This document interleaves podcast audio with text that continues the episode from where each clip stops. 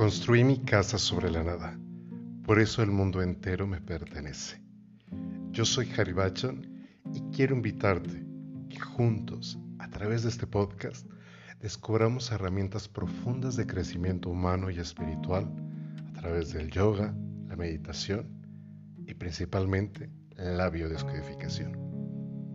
Permíteme acompañarte, compartirte mi experiencia, no solo mi historia, sino las herramientas que nos permitan crear nuestro mundo, ese mundo que tanto hemos anhelado.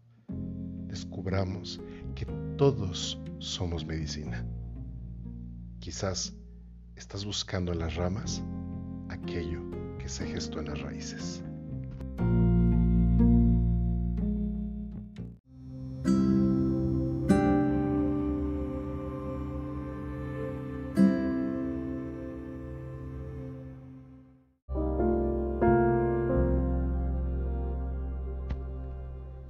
¿Sabías que existen siete llaves para abrir siete puertas?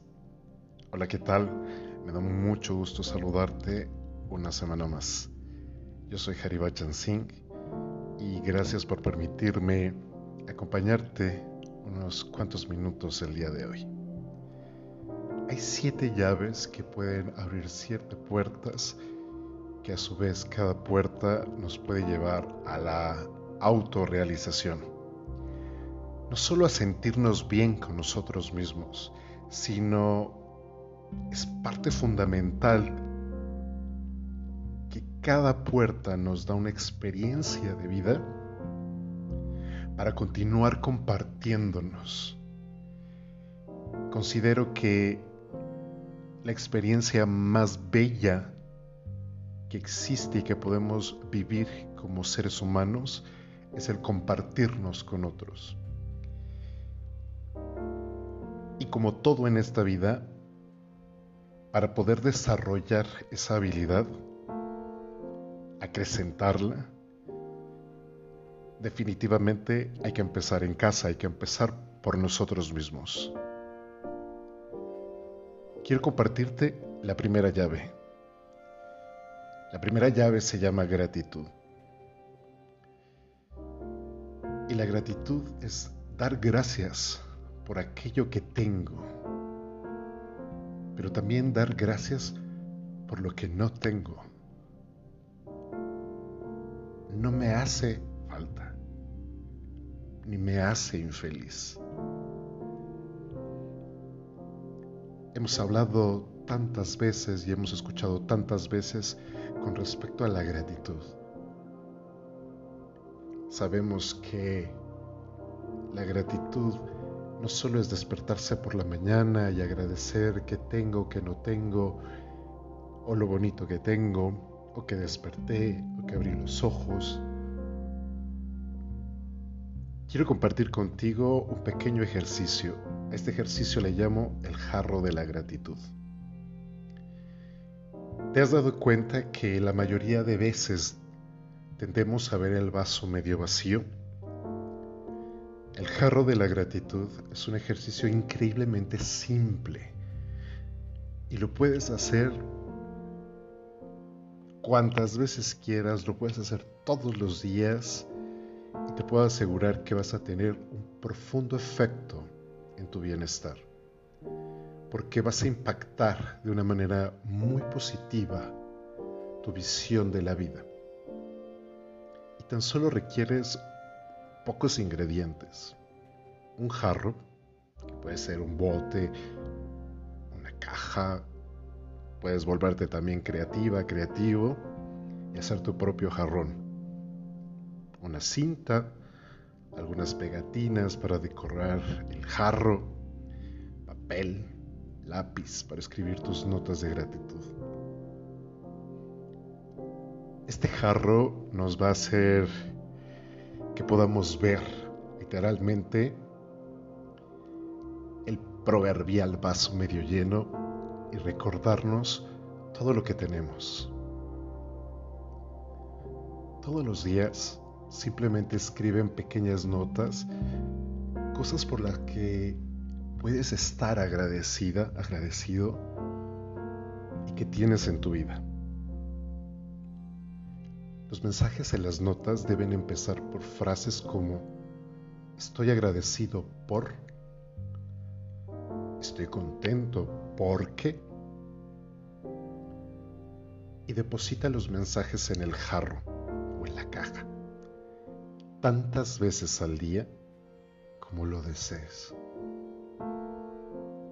Te recomiendo que coloques el recipiente en un sitio bastante visible de tu hogar donde puedas verlo a diario con facilidad y verás cómo comenzarás a notar cambios, sobre todo en la forma que tienes de ver la vida. Cada vez que tengas un mal día, echa un vistazo a tu jarro de felicidad, a tu jarro de gratitud y recuerda que la vida está llena de cosas maravillosas cosas maravillosas para agradecer y que tienes la fuerza para superar cualquier cosa. Este ejercicio te va a ayudar porque de forma visual puedes ver todo lo que puedes agradecer. Es un ejercicio que puedes compartir con otros, que puedes compartir con quien vives. Y es un buen ejercicio para enseñarle a nuestros hijos, a nuestros sobrinos, sobre la gratitud. Existe una segunda llave y esta se llama humildad. Hablar de humildad es aceptar mis limitaciones. Sin embargo, es ir más allá de las limitaciones y trabajar con ellas, seguir adelante con ellas. Es separarse del ego y de la necesidad de demostrar que soy mejor que otros. ¿Te das cuenta cómo perdemos mucho tiempo de vida, de nuestro trabajo, de nuestra energía, de nuestra vitalidad? Porque queremos demostrarle a los jefes, a los padres, a los hermanos, a los amigos, a la sociedad, que somos mejores. Aquí también quiero compartir contigo un pequeño ejercicio para desarrollar una mentalidad más humilde. Lo primero es que debes saber que la humildad no es falsa modestia. Una cosa es ser humilde y otra cosa es ser falsamente modesto.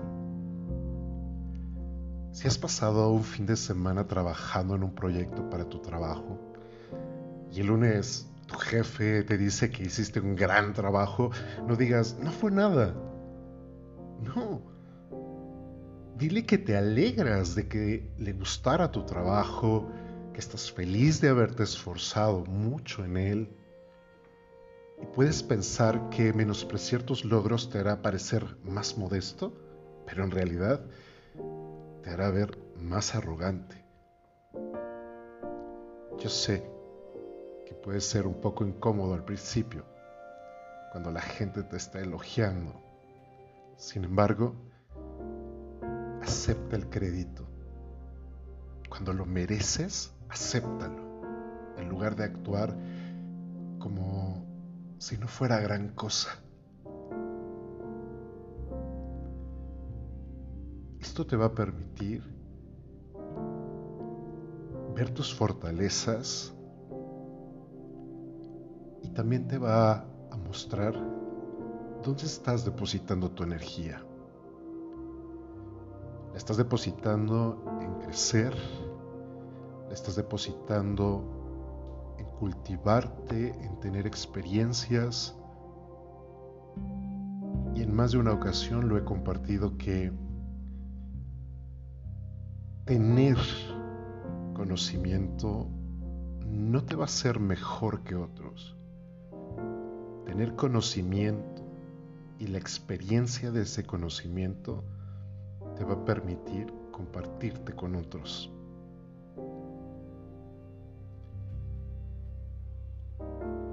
Esta llave me da pauta para una siguiente llave, que es el optimismo. Y no es este falso optimismo donde siempre voy a ver las cosas de colores, cielos despejados y las mejores oportunidades. Ser optimista es, sí, veo una oportunidad donde los demás quizás ven una calamidad. Sin embargo, sé que no controlo todo lo que me rodea mas puedo adaptarme, puedo transformarme, puedo reinventarme, rediseñarme a la realidad de mi vida. Qué hermoso es podamos prestar atención a cada detalle de la vida. Eso es ser optimista. Qué hermoso es poderle prestar atención a un día lluvioso que está dentro de mi corazón y ver la perla, ver esa joya infinita que me va a permitir autoindagarme y encontrar la perla, encontrar la joya más preciosa de ese momento. Un ejercicio que es maravilloso es prestar atención a cómo te hablas a ti misma, a ti mismo. Que se te rompa un vaso no significa que seas un desastre, ni suspender un examen porque simplemente no estudiaste. El lenguaje es muy poderoso y la forma en que nos hablamos puede echar por tierra nuestra autoestima y con ella se viene abajo todo. Se viene esa percepción que tenemos de nosotros mismos y podemos hacernos añicos, destruirnos absolutamente. No necesitamos ayuda, nosotros podemos destruirnos. Te pido que procures hablarte como lo harías al ser más amado fuera de ti. Como si le hablaras a un niño, a un amigo, en vez de juzgarte como si fueras tu peor enemigo, seguir usando una y otra vez esas palabras llenas de negatividad, no solo no, no nos va a ayudar a resolver los problemas, que esas mismas palabras describen, sino que muy al contrario lo va a hacer aún mucho más difícil porque nos va a pesar no solo el contexto, sino nos va a pesar lo que estamos pensando de nosotros mismos con respecto al contexto.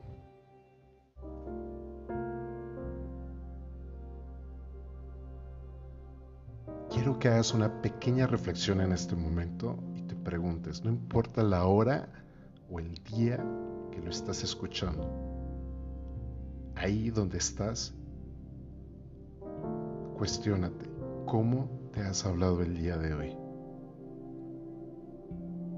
¿Desde dónde te estás llamando? ¿Desde dónde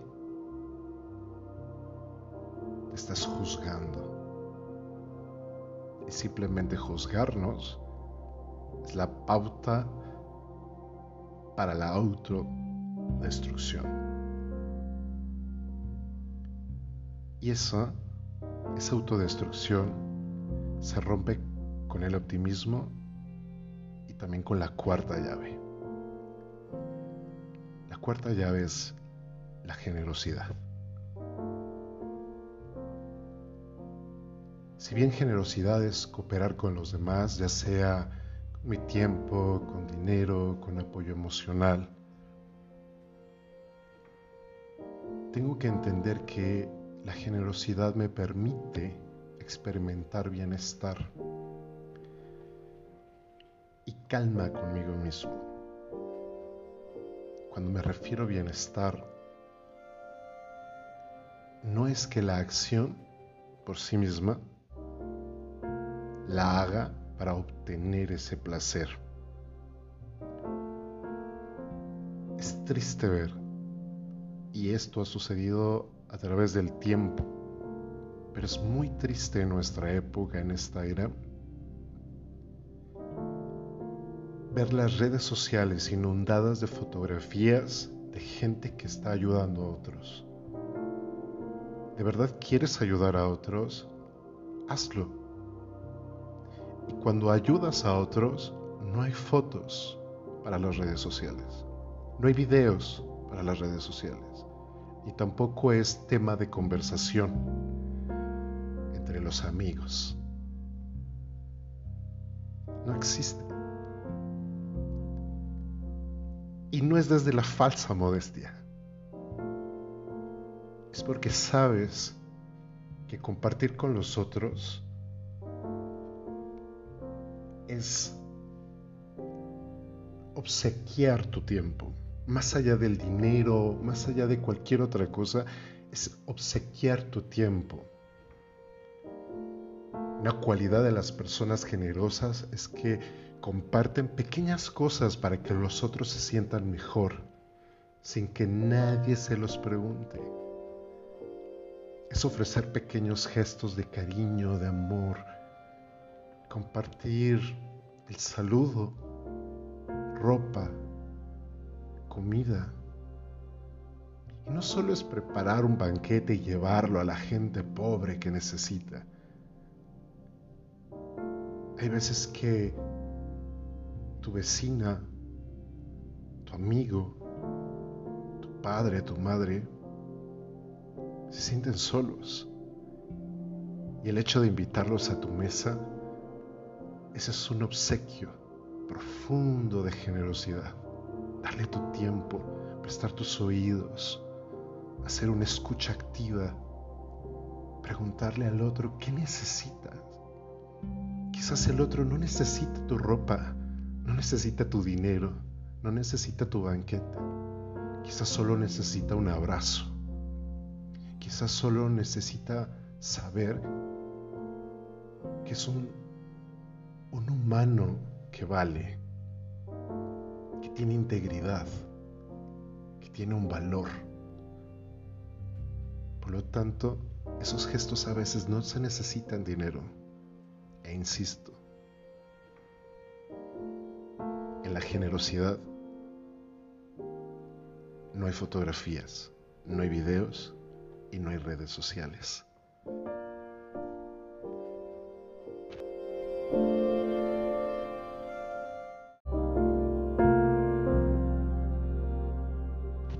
Con esta cuarta llave cierro el primer capítulo de las siete llaves para abrir siete puertas. Nos vamos a quedar la cuarta llave creo que te he dejado varios ejercicios que te van a dar mucho para masticar y entender cómo te relacionas con el mundo, pero sobre todo cómo te compartes con el mundo. Este capítulo, este podcast, lo quiero cerrar con un cuento del norte de la India que se llama ¿Cuánto tiempo realmente vivimos? En la historia aparece un personaje que se llama Guru Nanak. Guru Nanak es parte de los 10 gurús de las creencias filosóficas espirituales del norte de la India. Así que cuando escuchas en el cuento Guru Nanak, es uno de los gurús que permitió florecer esta espiritualidad y esta filosofía. Y bueno, como ya te dije, se llama ¿Cuánto tiempo realmente vivimos? Cuando Guru Nanak y sus acompañantes, Bala y Mardana, viajaban, llegaron a una ciudad. Guru Nanak decidió detenerse en las afueras de la ciudad donde encontraron un jardín fresco y descansaron ahí. Su santidad, tengo mucha hambre, le dijo Mardana a Guru Nanak. ¿Por qué no vas a la ciudad a conseguir algo de comida? Así sabrás de De paso, ¿qué tipo de personas viven en esa ciudad? Gracias a su poder de ver lo invisible, él ya sabía todo acerca de la gente de ese lugar, pero quería que Mardana aprendiera otra lección. Mardana se dirigió a la ciudad. En el camino pasó por el cementerio. Vio los nombres y las edades escritas en todas las lápidas. Algunas estaban marcadas con 5 años, otras con 10 años, algunas más con 15 años y unas cuantas mostraban 20 años. Pero en ninguna, en ninguna de las tumbas había una edad mayor a 20 años. A juzgar por las fechas de muerte grabadas en cada una de ellas. Mardana estaba sorprendido. ¿Qué sucede con la gente de este lugar? Ninguna de estas personas vive más de 20 años. ¿Por qué la vida es tan difícil? Quizás la vida realmente es difícil aquí, de modo que simplemente todos mueren tan jóvenes. Debo descubrir el porqué de esto, pensó Mardana y siguió caminando. Cuando llegó a la ciudad, vio a un hombre, un hombre viejo, con su barba blanca y larga, sentado afuera de su casa. Después vio a varias mujeres de edad media haciendo sus quehaceres domésticos. Para donde mirara, veía gente que tenía más de 20 años de edad. Mardana sentía una gran curiosidad. Si hay gente más vieja en esta ciudad, ¿por qué ellos no mueren también? ¿Por qué la gente solo muere cuando son menores de 20 años? Él se preguntaba una y otra vez. Se cubrió de valor y decidió hablar con el anciano de las largas barbas blancas. Discúlpeme, señor, dijo. ¿Podría decirme cuántos años tiene? El anciano contestó. Tengo 104 años de edad. Entonces Mardana le preguntó, ¿podría usted ayudarme a resolver este misterio? Ninguna de las sepulturas en el cementerio muestran que el difunto tuviera más de 20 años de edad. Sin embargo, claramente se ve que la gente de este pueblo vive mucho más que eso. ¿Por qué no hay sepulturas para la gente mayor? Ese es un misterio fácil de resolver, le contestó el anciano. Permítame, permítame explicárselo.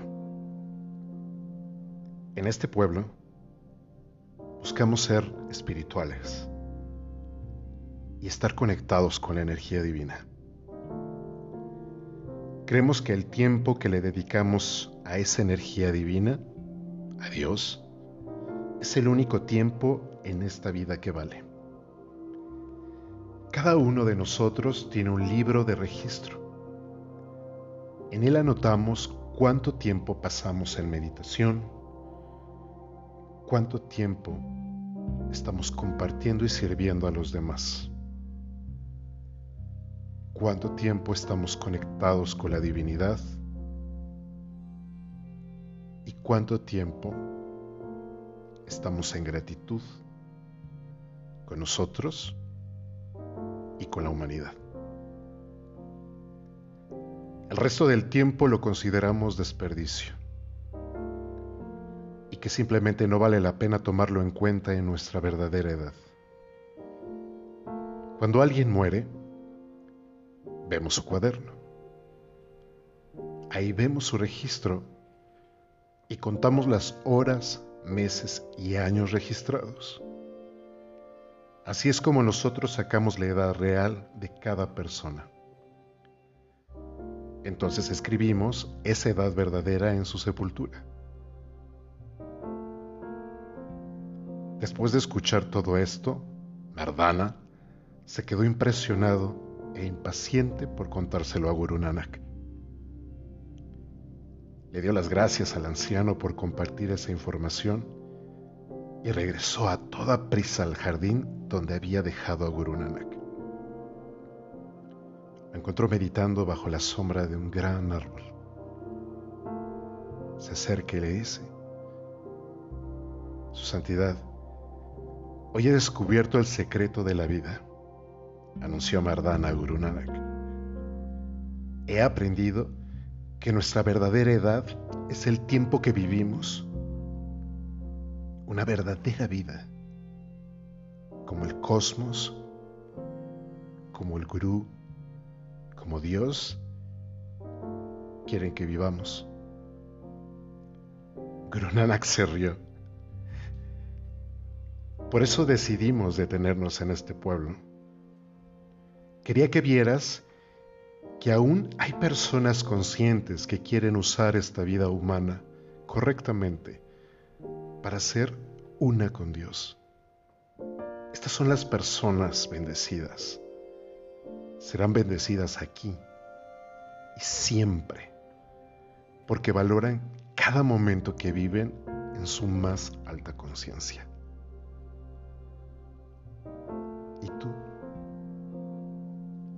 Si hoy partieras de este mundo, si hoy te graduaras de la existencia humana, en tu lápida, ¿qué edad pondríamos? Quiero agradecerte que me permitieras acompañarte hoy. Recuerda en todo momento tu más alto propósito. Y nos vemos la próxima. Hasta pronto.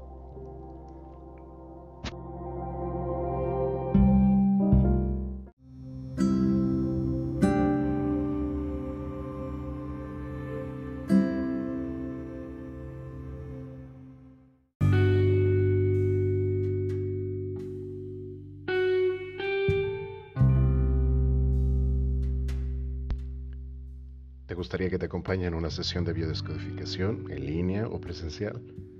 Para mí sería un placer acompañarte y que podamos reescribir juntos tu historia. He entendido que hay que liberarnos de las historias inconclusas, esas que generan conflictos. Contáctame a través de mi red social de Instagram, estoy como h-bachan, s, todo junto, y nos ponemos en contacto para crear una nueva historia, tu nueva historia.